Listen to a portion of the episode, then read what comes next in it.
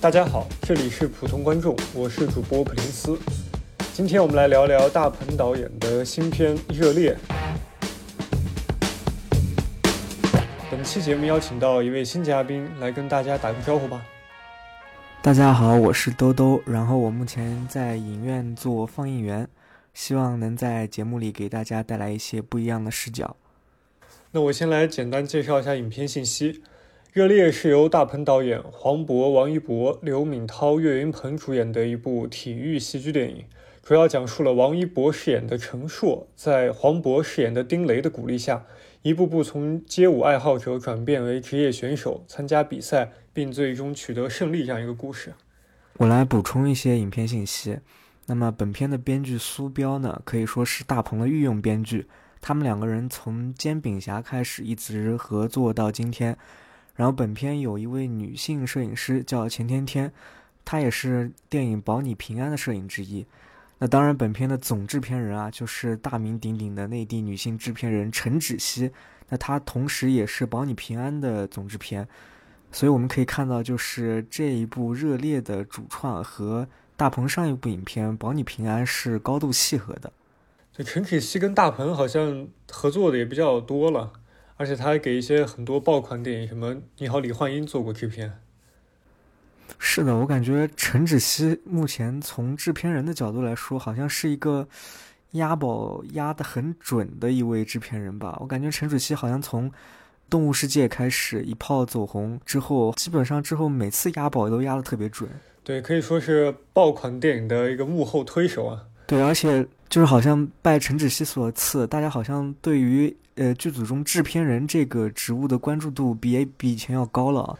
对，他还参加了一个综艺吧，那个导演请指教，他做那个评审。对的，对的，对的。所以说，还是一位对中国电影市场很有推动作用的一位大人物啊，啊，非常厉害。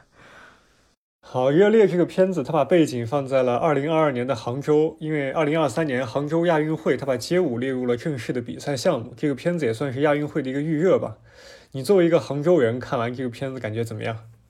我觉得这个影片怎么说呢？它虽然处处提及了亚运和杭州这两个关键词吧，但是我觉得看完影片之后，就是它在电影里只处于一个背景板的作用。呃，它这个主要是一部街舞电影嘛，我觉得街舞这个元素在影片中都呈现的比较潦草。那你会把这个电影推荐给别人去看吗？啊，我还是很推荐王一博的粉丝去看的。啊，估计粉丝也不用我推荐，肯定会去看啊。就是我个人觉得，呃，王一博在里面确实是奉献出了一个比较独特的荧幕形象吧。就我看一下，整体感觉他整个人的出演状态比《无名》和《长空之王》的时候要好太多了，就是那种眼里放光的那种特别特别振作、特别兴奋的状态。我感觉，要是所有年轻演员都能在这样一个状态下演戏，也是蛮幸福的一件事情。然后还有推荐另外一个群体的话，就是如果你这段时间就是心情特别特别的差，啊，你可以去影院看一看这个电影《热烈》，因为它这个电影片如其名嘛，就是特别热烈。你看完之后可能会从一个非常低谷的情绪中缓和过来吧。我怎么感觉很多人看完之后会更生气了，更难过了？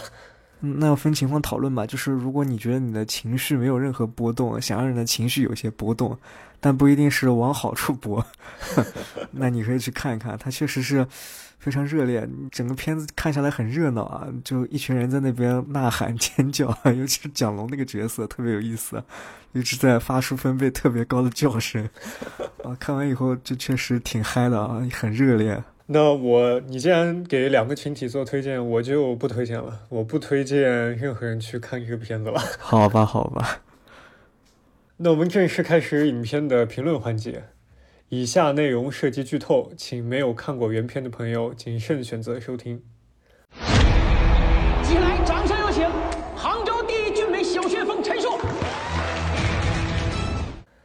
这个片子我们就不做优缺点的区分了，因为我实在没想出来这片子太多的优点，我们就直接来讲里面的一些情节吧。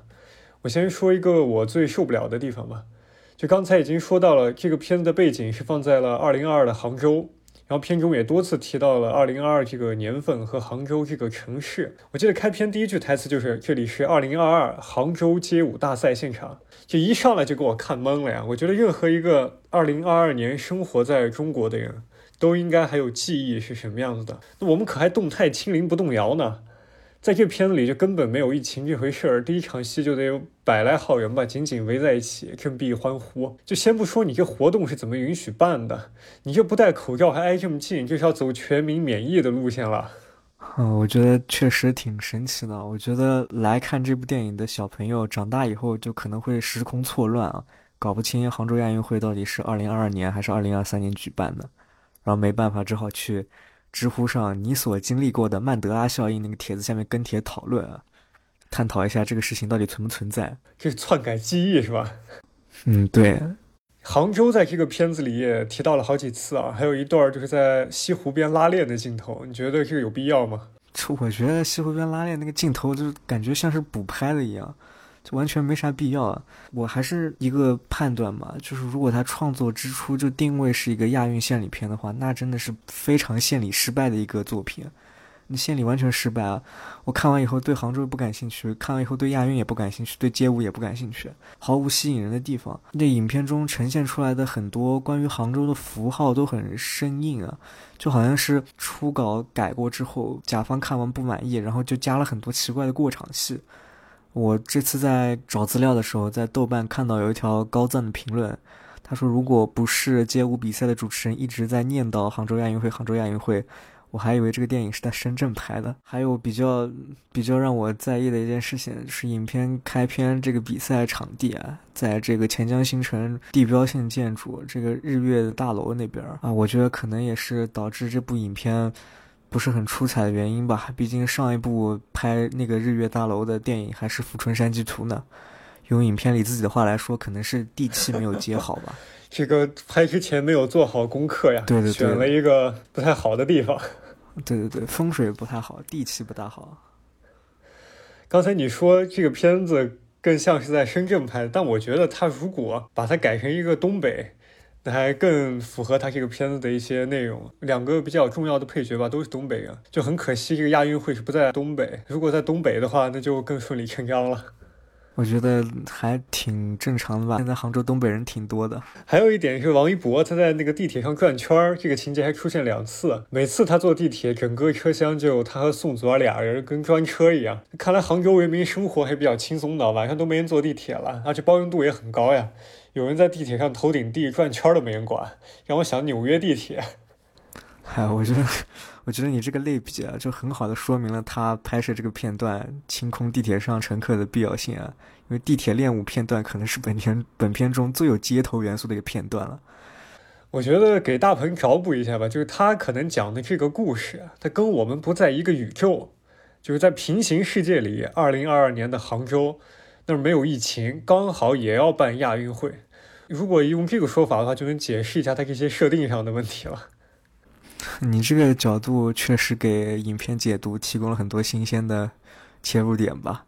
我觉得可能比较时髦的拍法吧。这是一进入地铁之后就会进入一个异次元，然后有一定的魂穿功能吧。进入之后就是陈硕的幻想时间，沉浸在街舞的世界里，然后来借此忘掉这个打工的疲倦。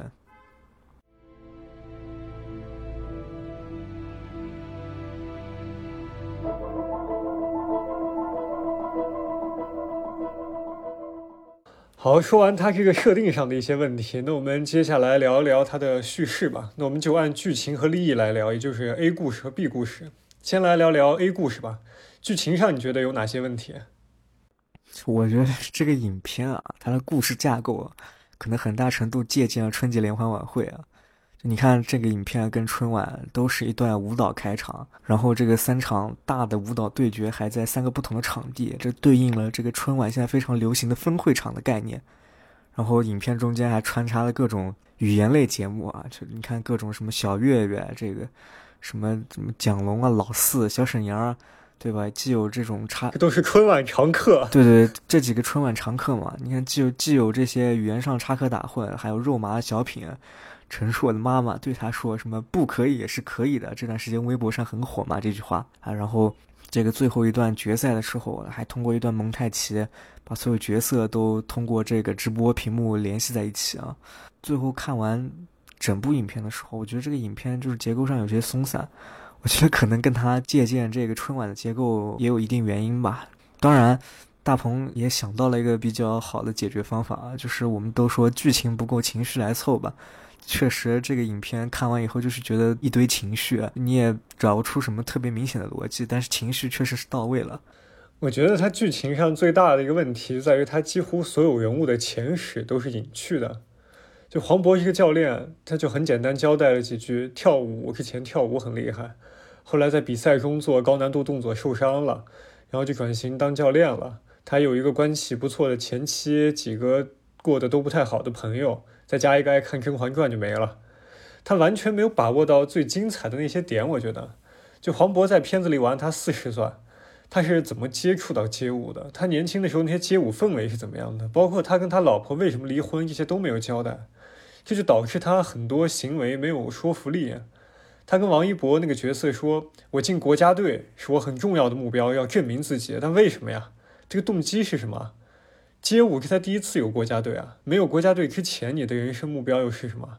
这些都是人物的基础啊。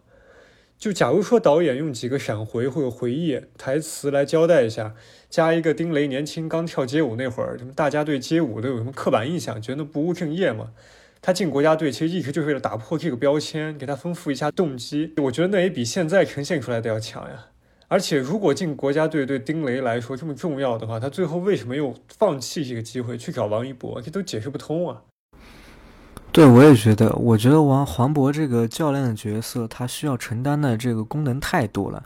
你看，他叫给陈硕当师傅，要管理舞队，还要负责和资本斡旋。我看完觉得，就是黄渤这个教练角色成了一个很厉害的爹，就成了一个特别厉害的爸爸。我甚至怀疑，就是大鹏给他分配这么多戏份，是不是为了分担王一博这个陈硕的角色压力啊？好让他更好的表现三段舞蹈的场面。就你看，说来很巧啊，最近比较火的几部影片都跟爹有关。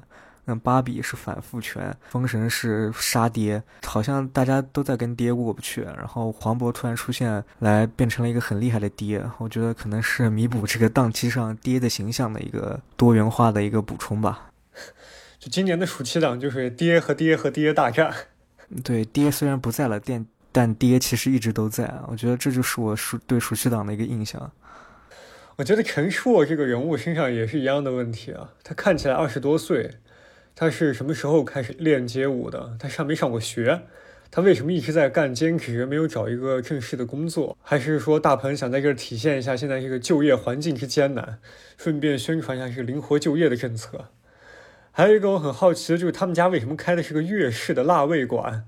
他们家是从广东来的吗？这也都没有交代。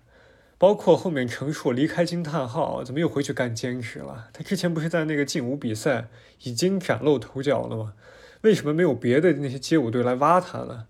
这很多问题都是人物前十里应该解决的，但这部电影完全没有，这就导致人物没有真正的性格，只有人设和标签。给人的观感就像人物是被情节推着走的，而不是人物带动剧情发展，这是他剧作上很大一个问题。那王一博这个角色在影片中呢，是年轻人的这个代表。那我们也都知道，在当下的这个主流舆论场中，就年轻人躺平或者迷茫吧，就不能说不被允许，但是不被认为是一种美德。那我之前很喜欢一部电影叫《周六夜狂热》，它也是讲一部年轻人和舞蹈的影片。但不同的是，《周六夜狂热》里面就是屈服塔饰演的那个男主，一直处在一个不断面对迷茫的过程，所有支持他的东西都在崩塌，他的家庭在崩塌，他价值观也被崩塌。然后最后跳舞的小团体里面有一个。边缘角色，他比屈服他这个角色更加迷茫。最后，他就选择在一座大桥上一跃而下，结束自己生命。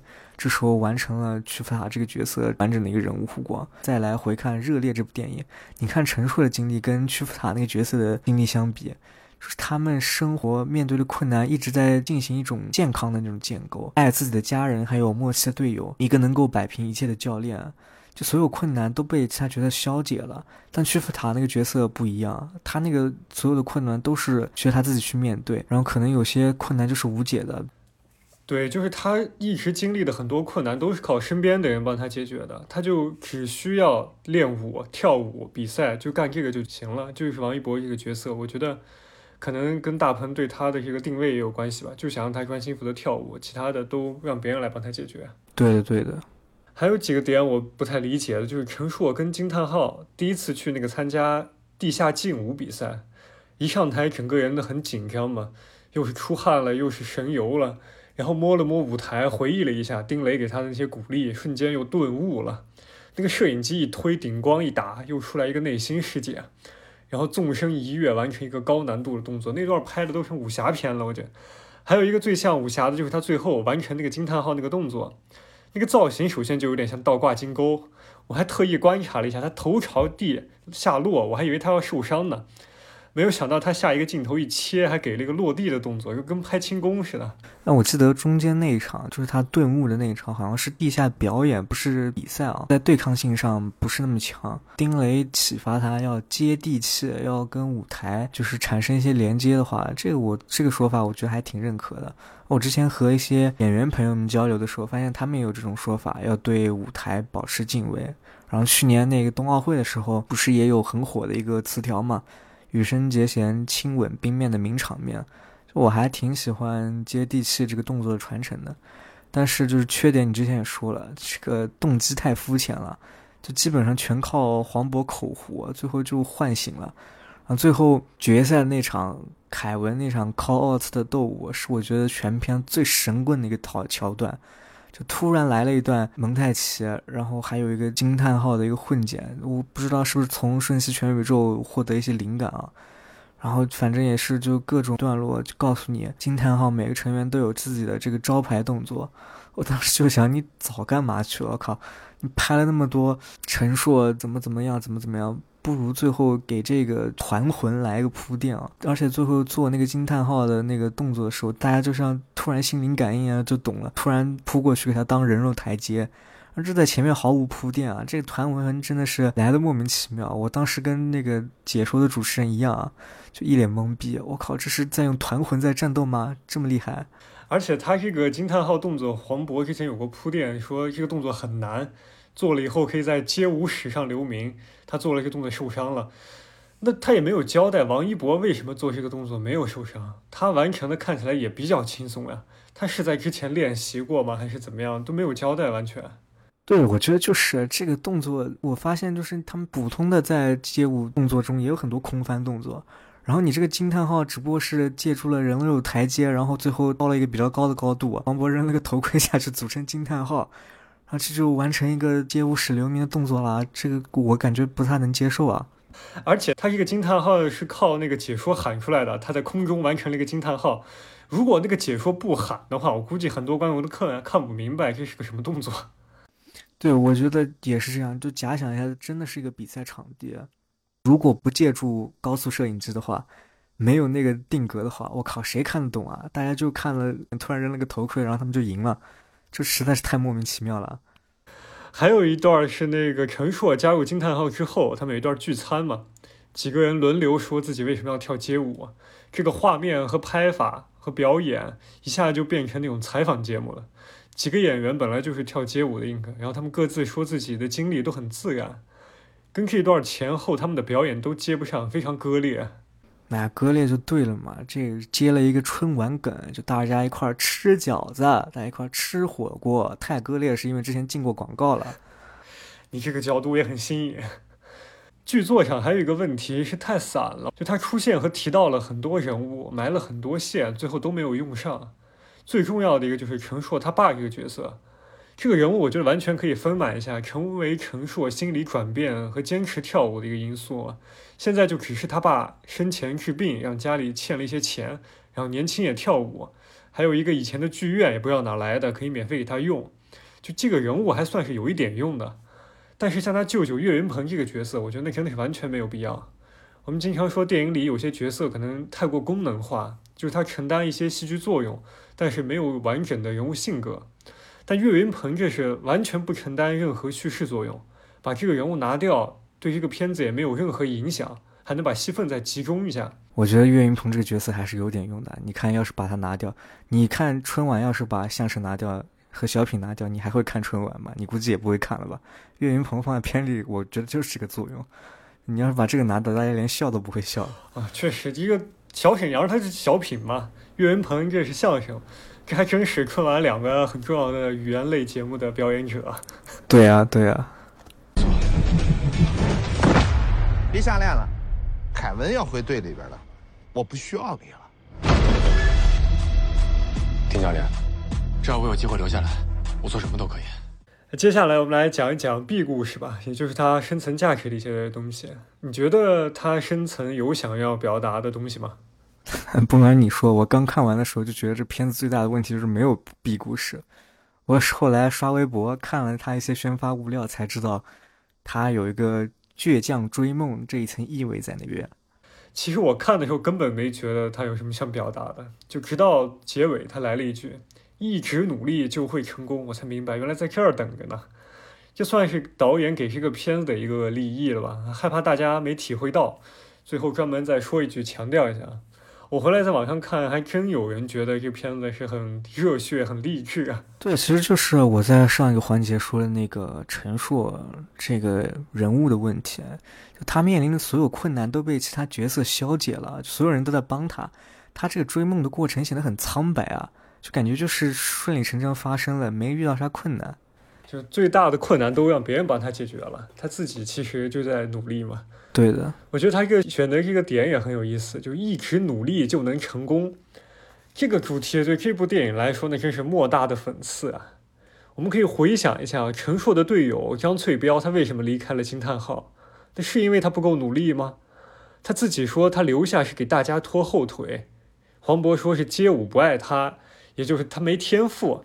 他努力了吧？但是他成功了吗？在张翠彪这个人物身上展现出的是，在天赋面前努力不是那么有用的。那陈硕成功了吗？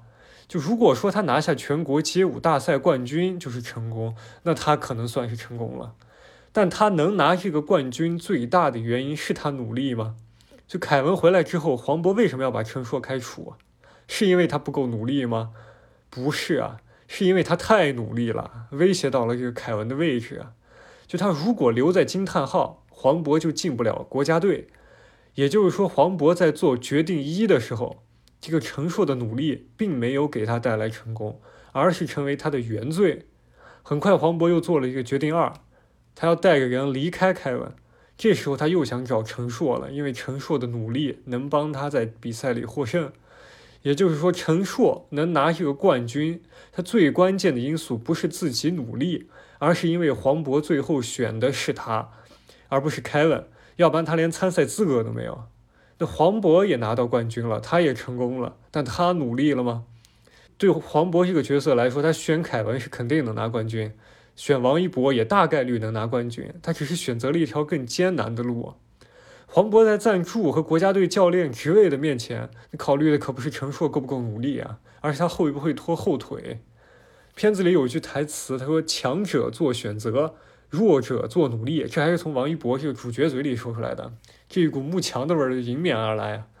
所以我觉得这个片子它真正的主题讲的是谁掌握了选择权，谁就离成功更近。我觉得大鹏要是真想凸显这个努力就能成功的主题，他就不要让黄渤离开凯文，他就让陈硕加入别的队，最后在决赛再打败黄渤。这个才能算是他自己努力带来的成功吧？你这是让黄渤这个教练拿了夺冠里面巩俐那个郎平的那个剧本了？对，其实我很赞同你这个说法。这个片中人物的行为和他们口中说出来的一个道理之间实在是太割裂了。影片的立意就整体上有一股就成功后上位者的那种傲慢，一边说着选择大于努力，一边又说着努力就能成功。这么一看，教练这个角色确实是 PUA 大师啊，把几个小年轻忽悠的一愣一愣的。这样的话也集齐了这暑期档这三部《封神》《芭比》，对，还有这个《热烈》，三个电影里都有一个 PUA 大师了。对，三大 PUA 大师啊！而且这个片子里，我这个亚运会教练这个也太儿戏了处理的，就是你只要跟着 Kevin 就能进国家队，还能把你自己的队员都给带进去，这国家队教练成利益输送了。不知道这是不是大鹏在这讽刺男足呢？是的，这个片子看下来有一点让我觉得最难受的地方，就是这个街舞啊，它作为一个比赛项目实在是太随意了。就还是说这个比赛就真的是打算彻头彻尾就贯彻街头精神？你这个教练很随意是一点，比赛赛程我也看得特别莫名其妙。这个来自各个国家的几个潮男往评委席上一坐，就像综艺节目一样，靠拍灯来决决定是否晋级。这我觉得这就是街舞都做的比这个要好吧，会通过一些包装的花字来介绍这个动作和整体难易度，然后也会介绍，比如说这个动作是什么 popping，那个动作是什么 locking。这个影片中吧，这些街舞的呈现对于一个亚运会项目来说，我觉得不太严谨啊。但是对于街舞来说，我也觉得对于街舞文化的宣传不大到位啊。我觉得片中小沈阳的那个剧团一块儿在看决赛的时候，有句台词啊，小沈阳说：“就我咋觉得这动作也不那么难呢？”然后他那个剧团里的一位团员说：“你懂啥？人家跳的这个是文化。”我觉得或许这就是大鹏他们创作团队自己对街舞这个态度的看法的表达吧。借小沈阳这角色之口说出来，他们可能只是对于亚文化的一种猎奇吧。就我现在是真的对。这种炫燃炸的这种形容过敏了，就单靠这个场面是撑不起一个文化的，就顶多是能让观众感受到文化的魅力，它还是需要本身的一些建构性的表达的吧，你不能整天通过一些情绪来感染观众。对，就像你刚才说的，就是他在。呈现这个跳舞的场面，但是没有任何对于舞蹈细节，就哪一个动作、哪一个流派的分析。如果说他要是推广街舞这个运动的话，我觉得他没有把这一点完全就没展现，而且他完全可以通过王一博这个角色来设计一个就是难一点的动作，比如说最后就是惊叹号吧，就是这个吧，他就说黄渤可以告诉他一个概念，他是怎么去一点点学这个动作的。怎么练这个动作的？在这个当中就可以拍了很多街舞的那些细节的文化，还有一些不同的种类吧。他这些完全都没有做，所以我觉得他对于这个推广街舞来说完全是不成立的。对的，我觉得就是怎么说，这个片子在各种意义上的宣传任务都没有达标吧，就没有推广街舞，也没有推广亚运，也没有推广杭州，我觉得完全是不及格的。其实。一个运动会比赛项目的话，可以参考一下体操啊，对吧？体操的话，我们看比赛的时候，就是每个动作都有评分评级，包括什么。转体动作多少多少度，然后转几圈怎么样？大家都是有很明确的一个评定标准的。你可不可以把街舞这个评定标准拍出来？这是对一个体育电影最基本的元素啊！你《摔跤的爸爸》也通过很简短的方式来介绍了规则。我觉得他这个就是完全是街舞在退位啊，退位到一个非常次要的位置。对，而且他完全没有讲，就是。他这个街舞比赛的评判标准到底是什么？它没有一个量化的标准。比如说我做这个动作，它是怎么一个难度，可以得几分这种，它完全就是看那个几个评委坐底下看个人喜好，哦，觉得这个燃了，咵拍灯就结束了。对你再怎么说也得来个压水花这种，就是观众通俗易懂的标准吧？你连压水花的这种对呀这种层次都没有，就我觉得这还是个比较大的缺憾吧。我儿子这模样。要干个主播什么的，这也能行哈？对，家族基因好。那接下来我们来聊一聊这片子的表演吧，你先来吧。是王一博先说吧，就我觉得他这次应该演的挺开心的。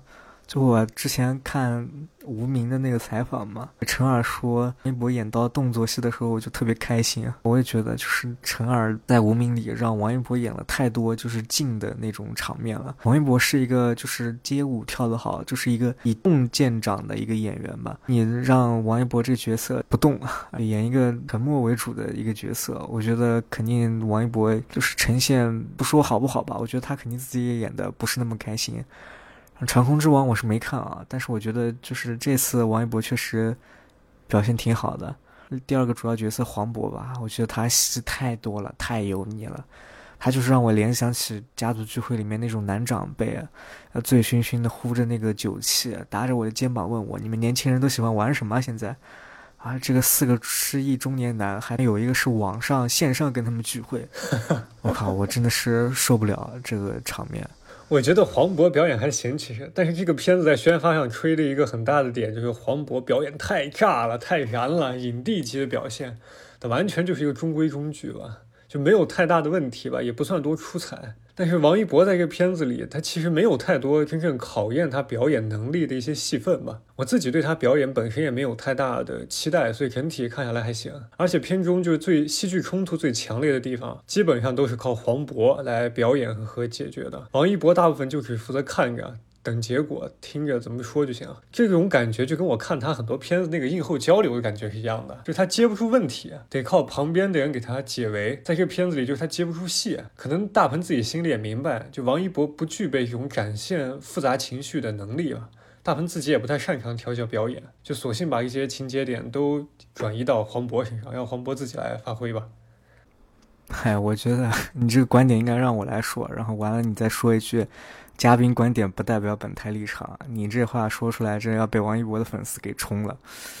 没关系，我们这个节目没多少人听，王一博粉丝更少了是吧？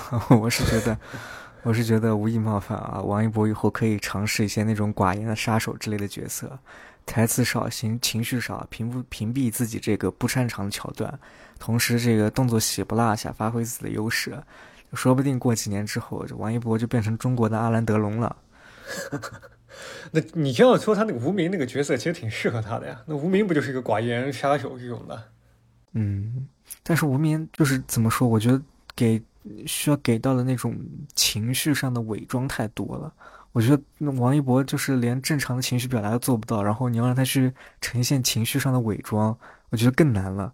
就除非就是陈二就是能骗王一博吧。那如果？我要是表现好的话，我有机会留在金坛，好吗？那看你表现啊。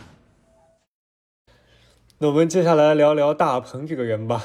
大鹏作为一个就是从底层出身的导演吧，现在已经拍了《煎饼侠》《缝纫机乐队》《吉祥如意》《保你平安》《月历》哦，他现在已经拍了五部电影了。你之前有看过大鹏哪些片子？呃，除了今年的《保你平安》，然后其他几部我其实都有看，但时间都比较远了嘛。就从大鹏最近这两部，一个《吉祥如意》，一个《保你平安》来看，我觉得他最起码对现实生活是有一定的观察的，他对很多事情有一些自己的看法，也能从中整合出一个比较有趣的创意。但是他从创意到剧本到电影这三部，基本上每一个环节都在扣分。我觉得《吉祥如意》是还不错的，但是你仔细想，这个片子它其实不能完全代表大鹏的导演水平，因为它还是一个机缘巧合下创作出来的一个作品。他如意那段本来是打算拍回家过年的嘛，因为他姥姥突然离开了，才有临时调整，拍成了现在成片看到的那样。而且他对自己家族的生活那肯定是相当了解，在这个基础上再加上这种大量的素材，他可以选择那些有看点的。有戏剧性的地方，这种提取整合要比完全原创一个故事简单很多，而且它借助这种半纪录片吧，叫它半纪录片的形式吧，它的视听语言上也没有太复杂的设计，所以相比之下，保你平安可能更具有代表性一点。保你平安就是大鹏以这个社会新闻为灵感来源创作的一个故事嘛，它在里面除了造黄谣这个女性议题之外，就加了一些什么所谓后真相时代，还有校园暴力这些东西。虽然现在看《保你平安》也是一个及格线以上的商业电影吧，但它的剧本实际上也是靠一些这种灵光乍现的点子给串起来的。就是大鹏现在还是停留在用幽默和喜剧元素来展示问题的表象的阶段，他可能没有能力或者说没有意愿去分析问题背后的原因吧。就给我的感觉是他半只脚迈进了这个现实主义的大门。还一直在门口徘徊。嗯，我赞同你的说法。其实，正如你所说，我们从这个作品的呈现上反推大鹏的这个创作习惯，然后就会发现，其实他还是受屌丝男士时期的这个影响很大。通常就是串珠呈现的，把一些梗给组合起来，同时在这个利益上就执比较执着于小人物的逆袭，就屌丝的逆袭嘛。那同时就放大什么人性的善良和努力的这个作用，然后来弥合人物动机和。欲望还有现实之间的一些沟壑，就我突然想起一件事情，就大鹏在保你平安的时候来我们店路演嘛，然后当时现场站起来五六个男观众，都说我是你的粉丝，我从屌丝男士开始就开始看你了，大鹏导演，我好爱你啊！啊，说实话，我当时还挺惊讶的啊，因为毕竟我只是个影迷，就屌丝男士我是没有看，那时候也太小了，就也不知道屌丝男士到底在讲什么。然后我还挺惊讶的，大鹏居然真的还有这么一批男性固定粉丝吧。然后当时现场。只有一个观众站起来说想听听大鹏导演关于这个造黄谣这个社会议题的看法。然后当时大鹏给了一些就是诸如希望引发大家思考的这个回答就结束了。就我觉得现在很多社会话题，不管是不是由影片引发的，但是如果想要形成一个完整的讨论的话，是多个平台合力完成的。就我就在想，在一个社会话题需要多平台合力完成一个完整讨论的情况下，很多导演都会说：“我只是抛砖引玉，希望引发大家的思考。”我觉得是否成了一个创作上的借口？你在表意上很暧昧，不说破。你究竟是怕影片的口碑受到影响，还是你真的只是想抛砖引玉？或许这也是大鹏面对自己固定的那些屌丝受众养成的创作习惯吧。我还是觉得挺可惜的，就是他很多影片没有继续做深入讨论的勇气吧。我个人觉得还是他没有勇气去这么做。我觉得他也有可能就是自己也没有想明白、想清楚这些问题的。对对对，也有可能，因为我记得就是。吉祥如意开始有一个是应该是去资料馆因为我记得台上的主持人是查丹老师。查丹，对对对，大鹏进去的时候开始问他问题，大鹏有一个很沉思的那个镜头，我可能也是对他最近这些作品的一些反应吧。就他确实在思考一些问题，但是可能也是新人导演，就他自己确实也没想明白。你说吉祥如意那个镜头我印象还蛮深的，因为那个镜头就是他在吉祥和如意中间那个衔接的环节嘛。观众有一个提问，就给他这个沉默了。最后大鹏也没有回答这个问题，沉默之后就直接接到如意上了。所以我觉得这个真的是很能代表大鹏的这种习惯吧。他对于一些观众提出的比较敏感或者说尖锐的问题，他可能还是下意识的想要去回避它，无论他自己有没有想法吧，但他可能不愿意对这个问题在公众面前表露太多自己的个人想法。我之前也在豆瓣上看到一位影评人的评价，说大鹏拍的作品再怎么不好，但是起码他真诚。对我们或许还是应该为真诚来买单啊。他的真诚，我觉得也是。得看对比吧，他自己如果拿他跟陈思诚比的话，陈思诚可能是一分真诚九分算计，大鹏可能就是四分真诚六分算计，可能也在一个进化的过程啊，哪一天一不小心就进化成陈思诚了。我觉得屌丝男士确实在大鹏的这个创作当中，他起到了一个非常大的影响。他通过创作这个屌丝男士，他一直在观察和吸收，就知道一些下沉市场一些男性观众爱看什么。屌丝男士、煎饼侠、缝纫机，他主要面向的受众基本上全是男性观众，拍这个男性观众心中的一些英雄呀这种梦想。但是到了这个保你平安之后，他把这个目标受众又对准了一个女性。对，我觉得无论如何吧，之后希望大鹏真正拍一个以女性作为主角的电影，我还蛮期待的。那可能要被骂了。啊，一一步一步尝试嘛，我觉得起码他真诚嘛。我不知道像《热烈》这种命题作文是指定大鹏自己来拍，还是他自己主动想拍的。但是以目前的这个质量来看，这种片子其实是在透支他的导演信誉的。而且这个片子宣发吹得天花乱坠，很容易让一些打算去看的人提高这个预期吧。这对大鹏来说肯定不是一件好事啊。但我对他还是有点期待的吧，希望他不要再砸自己的招牌了。对，其实我这次在。就你跟我说了要录热烈之后，我还去查了一些资料，然后发现了一些蛮有意思的信息。